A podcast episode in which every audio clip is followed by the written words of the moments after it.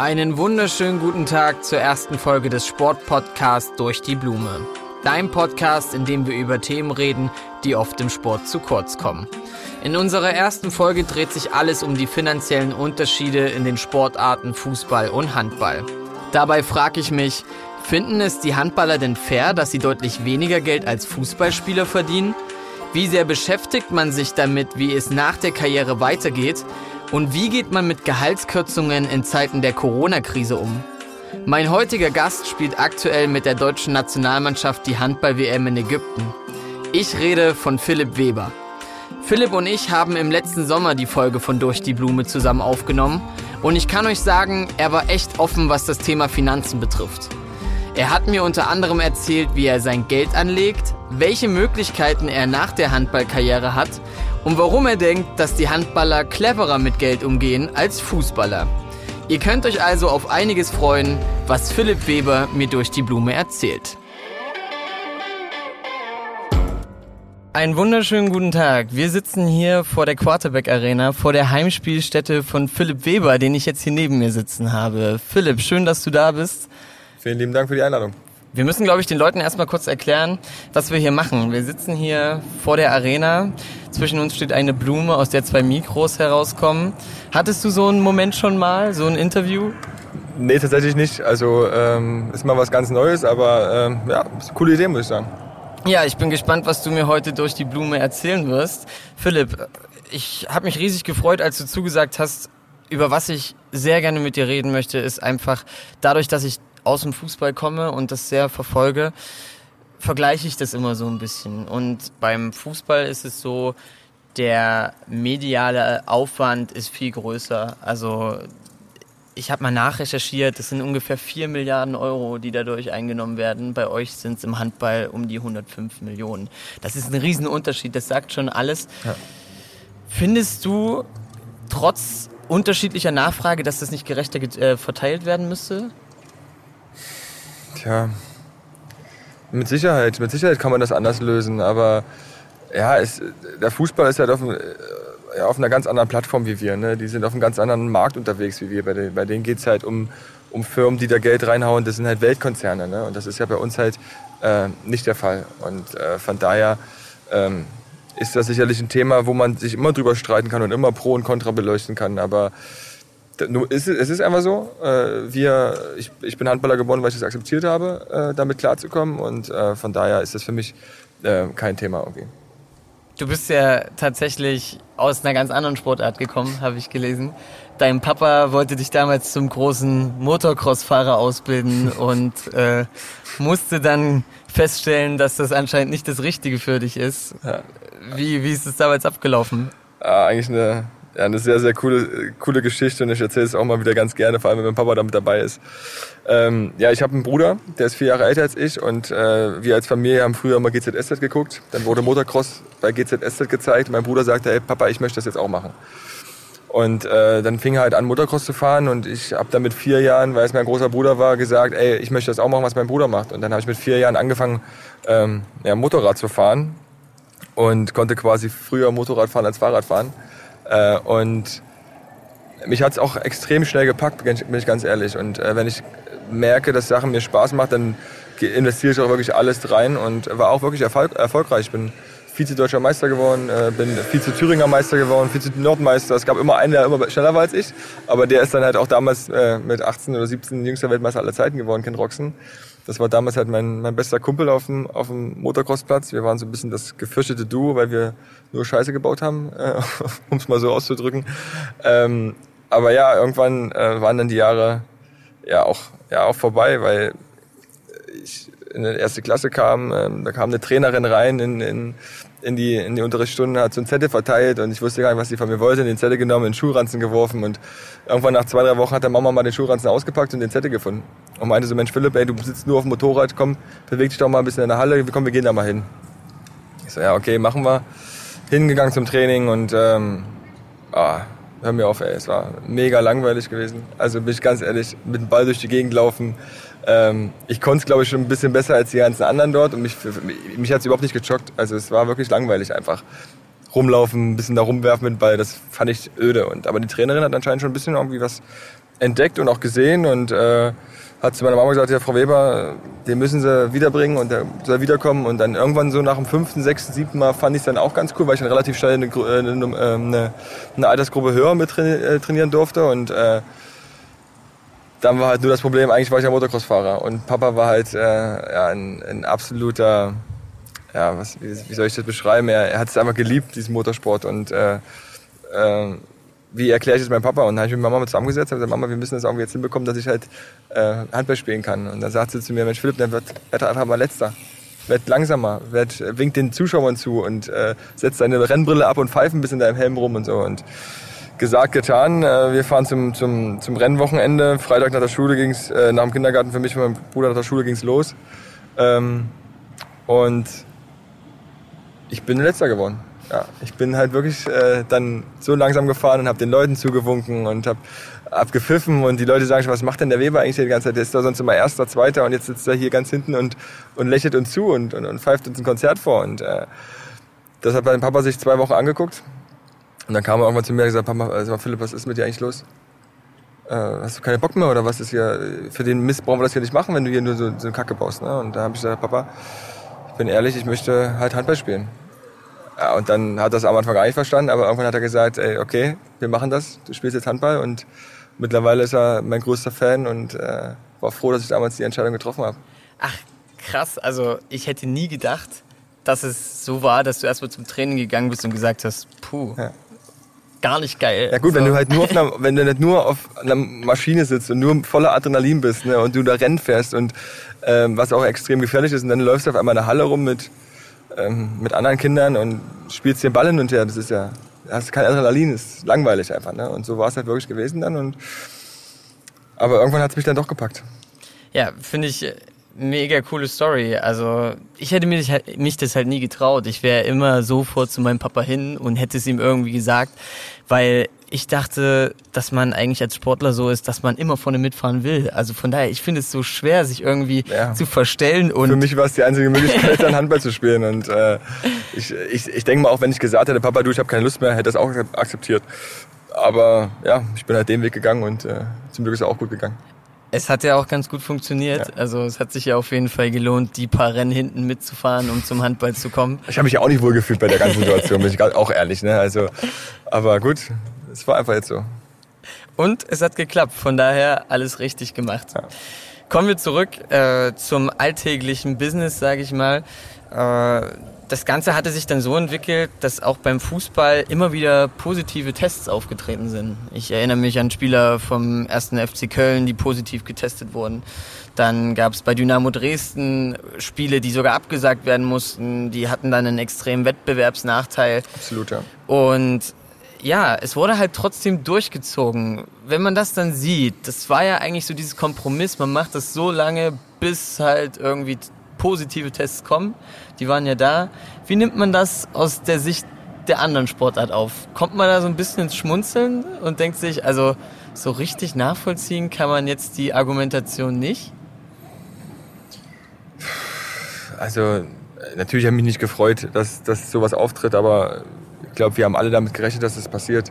Äh, ich glaube, es war, selbst wenn man da extrem aufgepasst hat und äh, oder aufpasst, ist es unumgänglich gewesen, dass, dass sich irgendjemand infiziert, weil der Virus einfach sich so fix verbreitet hat und äh, wir jetzt zum Glück einigermaßen in den Griff bekommen haben. Ähm, es war auf jeden Fall keine Schadenfreude, äh, Schadenfreude da, sondern es war eher so, hoffentlich kriegen die das so gemanagt, dass sie halt nicht jetzt auch noch die Saison abbrechen müssen. Ne? Also da ist, glaube ich, schon dann, dass, dass das Sportlergehen dann auch äh, sportartenübergreifend und man hofft natürlich nur das Beste für, für die Jungs, ne? weil wie gesagt, ich habe auch viele Freunde, die da ähm, in der ersten Liga spielen und ähm, da wünschst du dir natürlich auch nur, dass sie das irgendwie über die, über die, gut über die Bühne bringen halt. Du hast gerade deine Freunde angesprochen. Einer deiner besten Freunde ist Stefan Ilsanker. Der spielt jetzt mittlerweile in Frankfurt bei der Eintracht.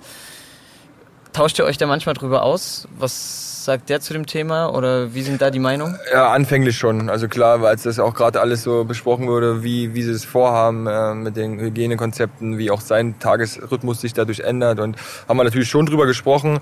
Ähm, aber ja, er hat es einfach auch akzeptiert, äh, wie glaube ich jeder andere Sportler und äh, hat sich nach bestem Gewissen einfach daran gehalten, dass er das halt ähm, bestmöglich umsetzt und ähm, das Thema wurde dann aber auch relativ schnell ähm, beiseite gelegt, weil äh, ja, wir uns eigentlich im Privaten jetzt nicht so häufig über Sport unterhalten. Wie, wie läuft das bei euch? Ihr habt euch hier in Leipzig kennengelernt, seid hier gute Freunde geworden. Wie sehr habt ihr jetzt noch Kontakt? Ja, schon regelmäßig. Also wenn ich Möglichkeiten habe, oh, wenn ich Wir müssen gucken, unsere Konstruktion hat gerade gewackelt. Es ist etwas windig, ähm, aber es sollte funktionieren. Kriegen wir alles hin, denke ich. Ähm, aber wenn wir die Möglichkeiten haben, uns zu sehen, dann machen wir es auf jeden Fall. Ähm, da ist ein sehr, sehr enger Kontakt immerhin noch, ja klar. Und wie läuft es denn ab, wenn man sich sieht? Über was spricht man da, wenn man nicht über Fußball spricht?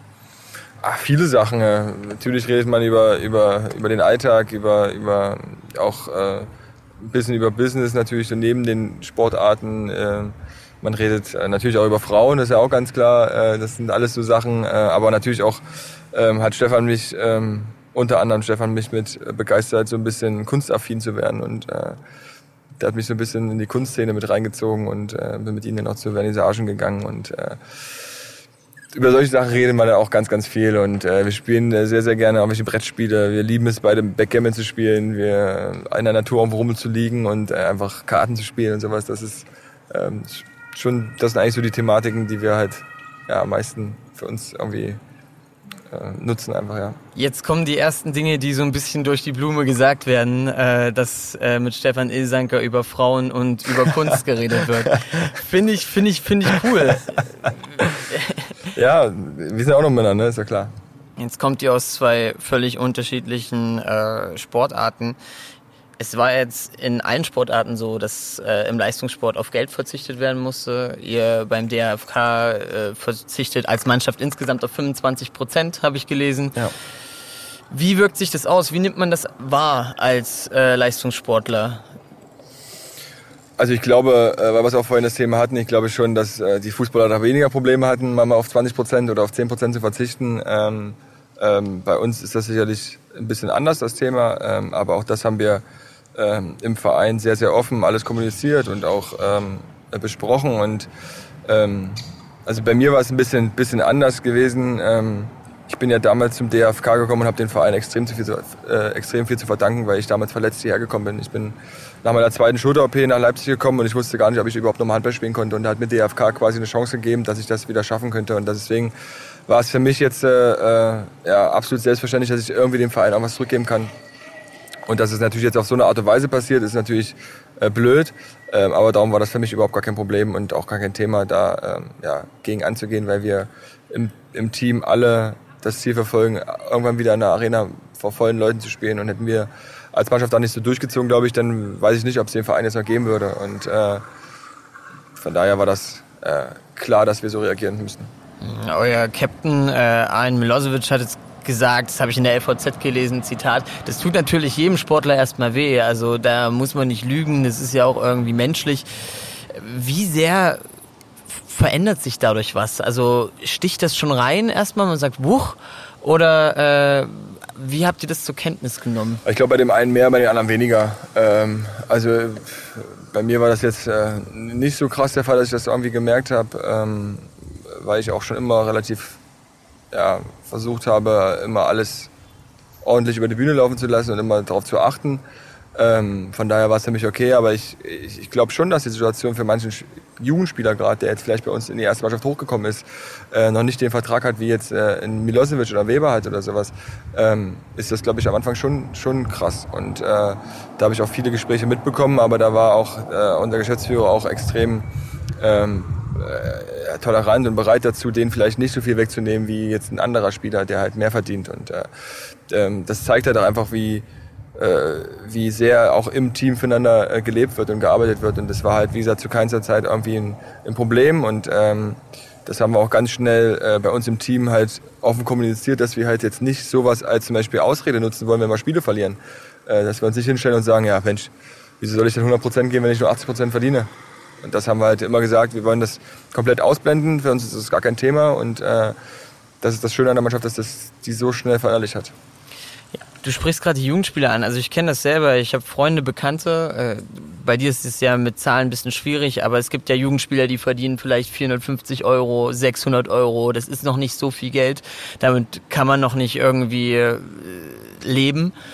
Aber wenn dann noch was gekürzt wird davon, dann ja, wird es schwierig. Absolut. Und beim Handball ist es ja dann doch deutlich weniger nochmal als beim Fußball.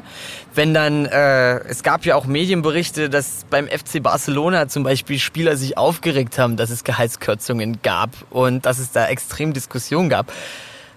Was sagst du dazu? Also also als ich das gelesen habe, gerade bei Barcelona, ähm, dass sich da Spieler aufregen, wenn sie 15% Gehaltsverzicht haben und die im Jahr 10 Millionen oder 15 Millionen verdienen, dann äh, finde ich das einfach frech. Also finde ich respektlos anderen Leuten gegenüber.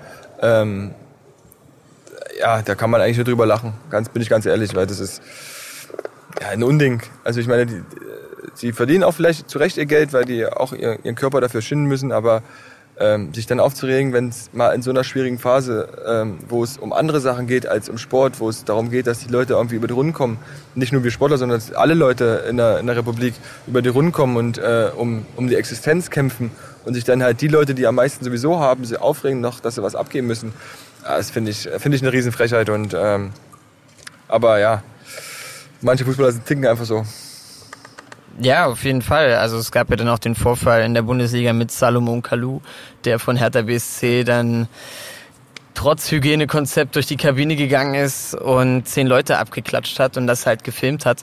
Das sind alles solche Sachen, da frag, mich, frag ich mich halt, was soll das? Ne? Also das sind so Sachen. Also vom Gefühl her war das jetzt schon so eine Provokation äh, von, von dem, äh, dass er halt auch einfach den Verein verlassen wollte eventuell und sowas. Aber ich finde es einfach auch ähm, absolut fahrlässig und auch vom, von dem Trainerteam, vom Staff, die das eigentlich auch vorleben müssen, dass die da so mit auf die Schippe äh, draufspringen und das mitmachen, finde ich, äh, ist nicht, nicht zu verstehen und äh, finde ich eine reine Katastrophe. Du hast gerade auch die Dimension angesprochen. Fußballer verdienen deutlich mehr Geld als ihr Handballer. Bekommt man, also man weiß ja, das wird nicht ewig reichen. Also du wirst nicht nach der Saison äh, oder nach deinem, deiner Karriere aufhören können und dann die Beine hochlegen können. Bekommt man da auch Existenzängste oder wie geht man damit um? Macht man sich schon Gedanken, was nach der Karriere passieren soll? Ja, das musst du, glaube ich, auch einfach machen. Ähm, also ähm, ich habe schon immer einen Plan B in der Tasche. Also sobald ich Profi geworden bin, äh, hatte ich irgendwie, weil ich genau wusste, okay, wenn du halt äh, nicht einer der Topstars wirst oder ein richtig guter Spieler wirst, äh, hast du Probleme danach irgendwas zu machen. Ne? Und darum habe ich immer einen Plan B in der Hand gehabt und habe äh, zum Glück äh, mit meinen Eltern auch äh, ein Elternhaus genießen können, die da immer extrem viel Wert drauf gelegt haben und mich auch immer dazu hingedrängt haben, ey, hab das immer noch im, im Blick, ne, dass du jetzt zwar viel Geld verdienst, aber das viele, viele Geld kann auch ganz, ganz schnell weg sein und dann stehst du halt nach der Karriere da und von daher habe ich schon ähm, ja, viele Investitionen einfach auch getätigt, ähm, schon vor Jahren, wo ich jetzt, äh, äh wie gesagt, mich hat's jetzt nicht so krass getroffen, weil ich halt schon viele Sachen äh, gut machen konnte, ob es Immobilien sind oder sowas. Ähm, das, das, das war jetzt nicht so das ganz große Thema, aber ähm, ich glaube, wenn man äh, mit einem gesunden Menschenverstand hier rumläuft und äh, weiß, Pi mal Daumen, ich habe jetzt im, im, Monat, jetzt mal nur eine Zahl reingeworfen, ich verdiene 10.000 Euro im Monat, äh, dass ich davon nicht 9.000 im Monat ausgebe, ist ja eigentlich normal. Ne? Und dass man da immer wieder ein bisschen was weglegen muss und neue Sachen sich auch, äh, neue Sachen investieren muss, ist, glaube ich, auch jedem bewusst oder auch äh, manche studieren noch nebenbei und um einfach da ihr äh, ihre Grundlage für, für das Leben danach halt äh, zu legen. Und äh, ja, jeder, der das nicht macht, der ist doof. Was, was ist dein Plan B? Also du hast noch ein bisschen Zeit, also du bist ja noch voll im Saft, ich sage ich, ich hoffe, so. ich kann noch sieben Jahre spielen, ja. Von daher muss man da noch nicht äh, zu zeitnah nachdenken, aber es ist ja trotzdem gut zu wissen, wie es vielleicht weitergehen soll. Und das klang jetzt schon relativ zielstrebig. Wie sieht das bei dir naja, aus? also der Plan B ist jetzt nicht der Plan, den ich unbedingt äh, machen möchte nach der Karriere, aber der ist halt da. Also meine Eltern haben ein, ein großes Hochzeitsgeschäft in, in, Magdeburg, wo ich immer die Möglichkeit habe, dort mit äh, einzusteigen und äh, da mitzumachen. Und, äh, aber das ist jetzt nicht primär mein Ziel. Also ich sehe mich jetzt nicht meiner, nach meiner Karriere in einem Laden und verkaufe halt äh, Frauen Hochzeitskleider auch wenn man sie damit unglaublich glücklich macht und das natürlich auch ein schönes Gefühl ist, aber ich sehe mich nicht in der Rolle da zu verkaufen. Ich, ich sehe mich vielleicht da in der Rolle da irgendwie am Bürotisch sitzen und die, die, die Finanzen zu machen. Das, das sehe ich schon eher. Aber ähm, ich meine, ich bin ja mittlerweile jetzt auch schon, das ist mein siebtes Jahr jetzt hier in Leipzig und ich habe mir mittlerweile in den sieben Jahren auch ein Netzwerk aufgebaut, äh, wo ich wirklich fast Hund und Kunst kenne und viele Wege einschlagen kann. Äh, ob es bei meiner Beratungsfirma, die mich vertritt, ist, ob ich da als, als Spielerberater in der Sicht äh, mit, mit einsteige oder sowas. Es gibt viele Möglichkeiten, ähm, aber wie gesagt, momentan befasse ich mich da jetzt nicht so arg mit, äh, weil ich ja noch ein paar, paar Jährchen vor mir habe und ich auch noch ein paar schöne Ziele äh, verfolgen möchte. Und da geht halt meine äh, Konzentration momentan drauf. Wobei ich sagen muss, ich habe mal deine Instagram-Seite mir angeguckt und da sieht man teilweise Bilder im Brautmodengeschäft. Da hast du, glaube ich, mal Spalier gestanden Na, für ich deine musste, Eltern, ich oder? musste halt mal, ich musste halt mal ein bisschen auch die Seite von denen ein bisschen pushen und äh, habe da quasi äh, meinen Körper mal verkauft und ähm, habe da mal für ein Foto parat gestanden. Also an alle Leute, die das irgendwie hören sollten, sehr empfehlenswert. Absolut. Mit, sogar mit Zylinder, ein Foto und Fliege. Also ich kann das ja schon gut tragen. Also es ist, äh, Muss auch sagen, hat auf jeden Fall, hat auf jeden Fall gut ausgeschaut. So, also nicht schlecht. Also die also wenn Karrieremöglichkeit jetzt, ist wenn's, da. wenn es Leute gibt, die jetzt heiraten demnächst und noch kein Brautkleid haben oder äh, einen Herrenanzug haben, geht nach Magdeburg. Sissi Brautmoden haben wir ein bisschen Schleichwerbung äh, mit eingepackt. Ich glaube, das ist auch im Interesse meiner Familie. Perfekt. Äh, du hast doch das Thema Investment angesprochen. Mit was setzt du dich da auseinander? Ja, viele Sachen, ob es Wohnungen sind, äh, Eigentumswohnungen sind, ob es äh, ob's, ob's andere Investen, äh, Investitionen sind, ob es äh, Gemälde sind zum Beispiel, was Investitionen sind, ob es äh, Uhren sind. Es gibt ja viele Bereiche, wo man sich da äh, beschäftigen kann mit. Und äh, das finde ich sehr, sehr interessant. Ähm, und und, und, und äh, versuche da mich immer bestmöglich auch auf den Stand zu halten. Und äh, wenn ich eine Möglichkeit sehe, irgendwas zu realisieren, dann äh, bin ich da auf jeden Fall offen für. Jetzt ist es ja so, im Fußball gab es schon viele Sportler, die richtig viel Kohle verdient haben und es trotzdem geschafft haben, das Ding komplett gegen die Wand zu fahren und am Ende pleite gewesen sind. Wie ist das im Handball? Hast du sowas schon mal erlebt? Äh, ja, es gab mal einen Fall, glaube ich. Äh, Es ist mit Sicherheit auch nicht der einzige Fall, aber man hat das ja auch in den Medien auch gelesen, dass bei Philipp Biecher zum Beispiel, der jetzt der Trainer äh, beim THW Kiel, dass es da schon mal äh, arge Probleme gab, weil er damit auf die, auf die Füße gefallen ist, gerade was Investitionen angeht, äh, Wohnungen und sowas. Und er damals auch THW verlassen musste, um halt äh, bei Barcelona nochmal viel Geld zu verdienen, um wieder irgendwie das hinzubiegen. Und, äh, ähm, aber er hat zum Glück die Kurve bekommen und ähm, hat das alles wieder hinbekommen. Aber ja, das ist beim, bei, gerade beim ist ja nicht nur Fußball, es gibt ja auch sicherlich andere, andere ähm, Sportler oder Persönlichkeiten, die viel Geld verdienen und dann auch auf einmal ist alles weg. Ähm, da gibt es sicherlich auch einen- einen Freundeskreis, der das auch teilweise auch ausnutzt und so. Und äh, ja, da geht's halt, da geht's halt mal schnell, dass da mal eine Million weg ist, wenn man dann in den Urlaub fährt und sagt, ey, ich muss mir jetzt eine Yacht kaufen oder sowas. Ne? Das ist, ähm, sind halt andere Dimensionen. Das wird bei uns Handballern, glaube ich, äh, ganz, ganz, ganz, ganz, ganz, ganz seltensten Fällen passieren. Woran liegt es, dass das im Handball seltener passiert als im Fußball? Hast du da irgendeine Erklärung für? ich weiß nicht, ob ich das jetzt hier sagen darf, aber ich vermute mal schon, dass die, äh, äh, nicht alle, aber ich glaube schon, dass einige Handballer, äh, was so das Leben verstehen angeht, schon ein bisschen cleverer sind als manch Fußballer, der ja mit 13, 12 Jahren in ein Business reingedrängt wird, wo er vielleicht auch gar nichts für kann, weil er das nie anders kennengelernt hat. Aber ähm, ich habe zum Glück viele, viele Jungs äh, kennengelernt, die bo extrem bodenständig sind und ähm, mit denen ich mich auch sehr, sehr gut identifizieren kann. Und äh, da äh, wäre es fatal zu sagen, dass man alle über einen Kamm scheren möchte. Ja, weil du es gerade angesprochen hast, dass äh, viele Handballer halt einfach so ein bisschen bodenständiger sind und nicht abheben. Also ich hatte es aber selber, als ich Leistungsfußball gespielt habe.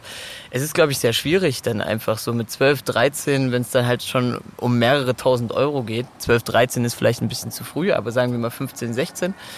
Dann ist es, glaube ich, auch sehr schwer, auf dem Boden zu bleiben. Also das ist dann, glaube ich, Absolut, ja, klar. Also da brauchst du, glaube ich, schon ein gesundes Umfeld, die dich immer wieder auch ein bisschen runterholt. Und ähm, das ist halt das Schöne bei uns, bei uns äh, Handballern, äh, dass wir halt wirklich äh, antastbar sind halt, ne? Dass wir wirklich, wir haben immer so einen Slogan hier gehabt, dass Stars zum Angreifen sind halt, ne? Oder zum Anpacken sind und dass wir ähm, keine Ahnung, also ich weiß nicht, wie viele von den 45.000 Leuten äh, bei RB im Stadion äh, schon mal äh, mit Timo Werner eine Hand geschüttelt haben. Außer beim Fanfest, also beim Spiel meine ich jetzt, äh, glaube ich, gar keiner.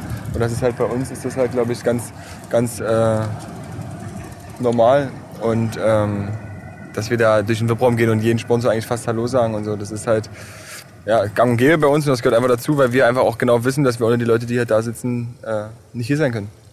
Ich habe das auch immer auf der Sportschule gemerkt, du warst ja auch auf der Sportschule in Magdeburg, dass die Fußballer, die waren immer so ein bisschen, gehöre ich ja selber mit zu, also durch den Wind, sage ich mal, die Rebellen und die Handballer waren da schon so ein bisschen straight und äh, geerdet. Würdest du das unterschreiben oder ist das nur so ein Klischee? die öffentliche Variante, ich würde es natürlich total äh, äh, unterschreiben. Die inoffizielle ist, also ich kenne auch viele Handballer, die auch einen echten Knacks weg haben. Echt? Äh, und Krass. auch verrückt sind und äh, also positiv verrückt, jetzt, ja, jetzt nicht ja. negativ gemeint, ähm, die auch ja, schon mal ein bisschen über die Stränge schlagen können. Ja. Was ging da bei dir in der Schule so ab? Ich kann jetzt nicht so viele Details ausplaudern, aber also es gab schon bei uns damals so fünf, sechs Handballer, äh, gerade bei uns in der Jahrgangsstufe, die wurden schon ein bisschen gefürchtet, weil die halt äh, natürlich alles Maschinen waren schon in ihren 17, 18 Jahren. Ne? Da gehörte ich jetzt nicht dazu, aber war halt dann in der hinteren Reihe und habe dann delegiert so auf die Art und Weise. Nein. Ähm, die, ja, mit dem wollte sich keiner anlegen, ne? weil die genau wussten, okay, wenn ich denen dumm komme, dann äh, stehe ich halt mit Sachen unter der Dusche, gerade mit der Naht. Und solche Geschichten halt. Und äh, da wurden wir schon immer respektiert, ähm, aber auf eine gesunde Art und Weise. Und jeder, der ähm, ja, da sich nicht irgendwie extrem quergestellt hat oder der das provoziert hat, dass da was passiert, äh, war mit uns, glaube ich, auch im Rhein. Das war schon in Ordnung. Also sind es nicht nur die Fußballer, die Handballer können auch mal über die Stränge schlagen und sind dann nicht immer. Denke ich auch, denke ich auch. Gehört auch dazu. Lass uns noch mal äh, jetzt am Schluss irgendwie zurück zum aktuellen Geschäft kommen. Es ist so, dass euer Terminplan extrem voll ist. Also die Saison soll im Oktober losgehen und dann äh, steht auch eine WM 2021 im Januar vor der Tür. Du bist Nationalspieler, das ist für dich auch, glaube ich, ein sehr präsentes Thema. Es sind jetzt noch einige Wettbewerbe, die irgendwie nachgeholt werden sollen. Ist das überhaupt machbar für dich als Sportler? Das werden wir nächstes Jahr im Sommer sehen, ob das machbar ist. Ähm, also der Terminkalender ist äh, brutal dieses Jahr. Also ähm, da, darum bin ich froh, dass wir jetzt so eine lange Phase hatten, wo wir mal ein bisschen durchatmen konnten und ähm, die mir sicherlich vielleicht auch nochmal ein Jahr meiner Karriere gerettet hat, also ein halbes Jahr Pause. Ähm, aber ja, wir haben, die Saison geht im Oktober los. Ähm, du hast 20 Mannschaften, das heißt, du hast auch vier Spiele mehr als sonst. Ähm, und du hast im November hast du die ersten Quali-Spiele äh, für die EM 22. Ähm, dann hast du im Januar, wie du es gesagt hast, die DWM in Ägypten, ähm, wo ich Stand jetzt nicht weiß, wie das stattfinden soll, äh, wenn man das jetzt mal alles so ein bisschen beobachtet, was hier passiert. Ähm, und dann hast du weiterhin Quali-Spiele im März äh, und dann hast du halt Olympia halt noch, ne? Und dann im besten Fall kommst du mit einer Medaille von Olympia nach Hause und äh, bist gefühlt fünf Tage hier und diese neue Saison geht halt schon wieder los.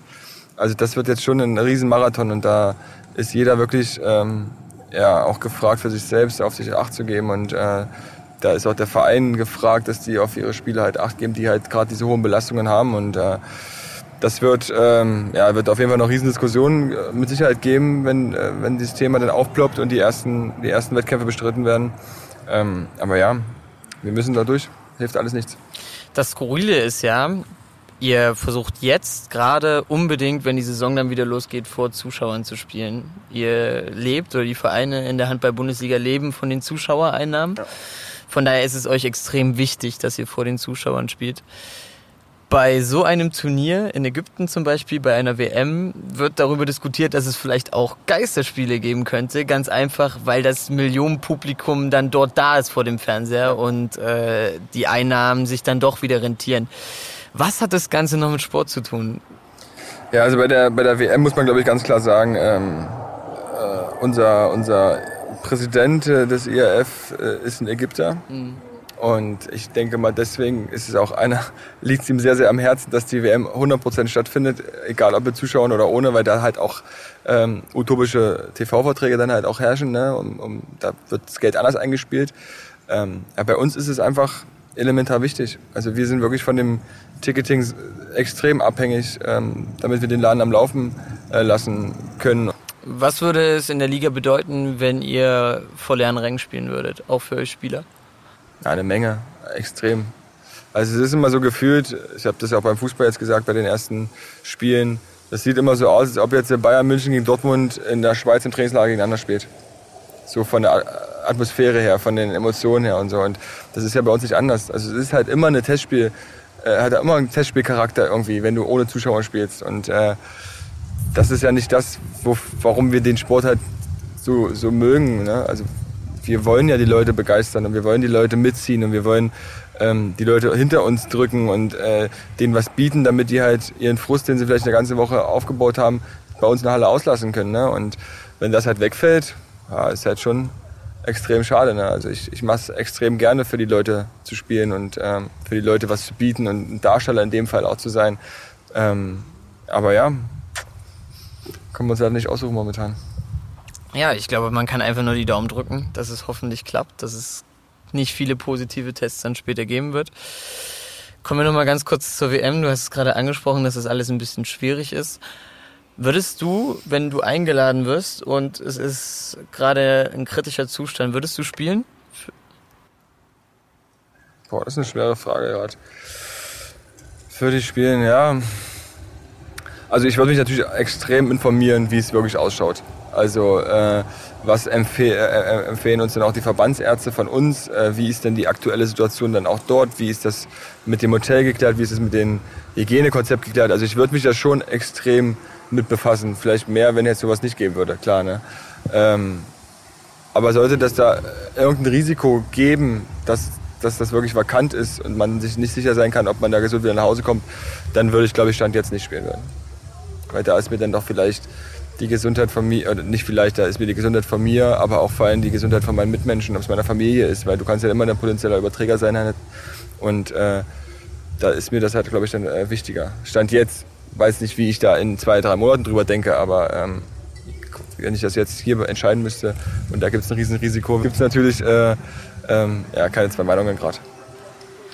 Philipp, vielen Dank, dass du dir die Zeit genommen hast, mit äh, mir so ausführlich darüber zu quatschen, gerade was jetzt in den schwierigen Phasen, äh, wo Existenzen auf dem Spiel stehen, alles so ja, auf euch einprasselt.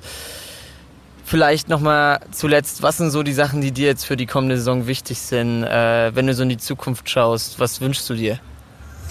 Ich wünsche mir natürlich, dass wir alle Spieler gerade und alle Offiziellen und Sponsoren und alle drumherum äh, gesund bleiben. Das ist, glaube ich, das, das, was ganz oben stehen muss, einfach gerade in der, in der Phase, in der wir uns gerade befinden. Ähm, und dann wünsche ich mir, dass wir schnellstmöglich zur Normalität zurückkehren, dass wir schnellstmöglich wieder die Leute begeistern können, in der Halle begeistern können und äh, ja, wir einfach wieder das so ausleben können, wie wir es halt letztes Jahr gemacht haben. Und ähm, das sind, glaube ich, so die Sachen, die ich mir einfach am meisten wünsche, weil es einfach, bin ich ehrlich, keinen Spaß macht, so wie es gerade ist. Das äh, war ein wunderbares Schlusswort. Das kann ich nur zurückgeben. Ich drücke dir die Daumen, dass das alles funktioniert und dass es so wird, wie du es dir vorstellst. Und wünsche dir auch alles Gute. Bleib vor allem gesund. Das ist das Wichtigste Danke, in den Tagen. Danke. Das war sie. Die erste Folge von Durch die Blume. Und ich muss sagen, es hat richtig Spaß gemacht. An dieser Stelle möchte ich dir, lieber Philipp, noch viel Erfolg weiterhin bei der WM in Ägypten wünschen. Ganz herzlich möchte ich mich bei den Leuten bedanken, die das Projekt möglich machen. Vielen Dank an Till, Max und Dima für die technische Umsetzung und ein großes Dankeschön an Felix und Mehima, die den Kontakt zu Philipp hergestellt haben. Der zweite Gast für Durch die Blume steht bereits fest und ich kann euch sagen, da packen wir nochmal einen drauf. Alle Infos bekommt ihr natürlich wieder auf meiner Instagram-Seite. Bis dahin wünsche ich euch alles Gute, bleibt schön gesund und wir hören uns dann hoffentlich bald wieder.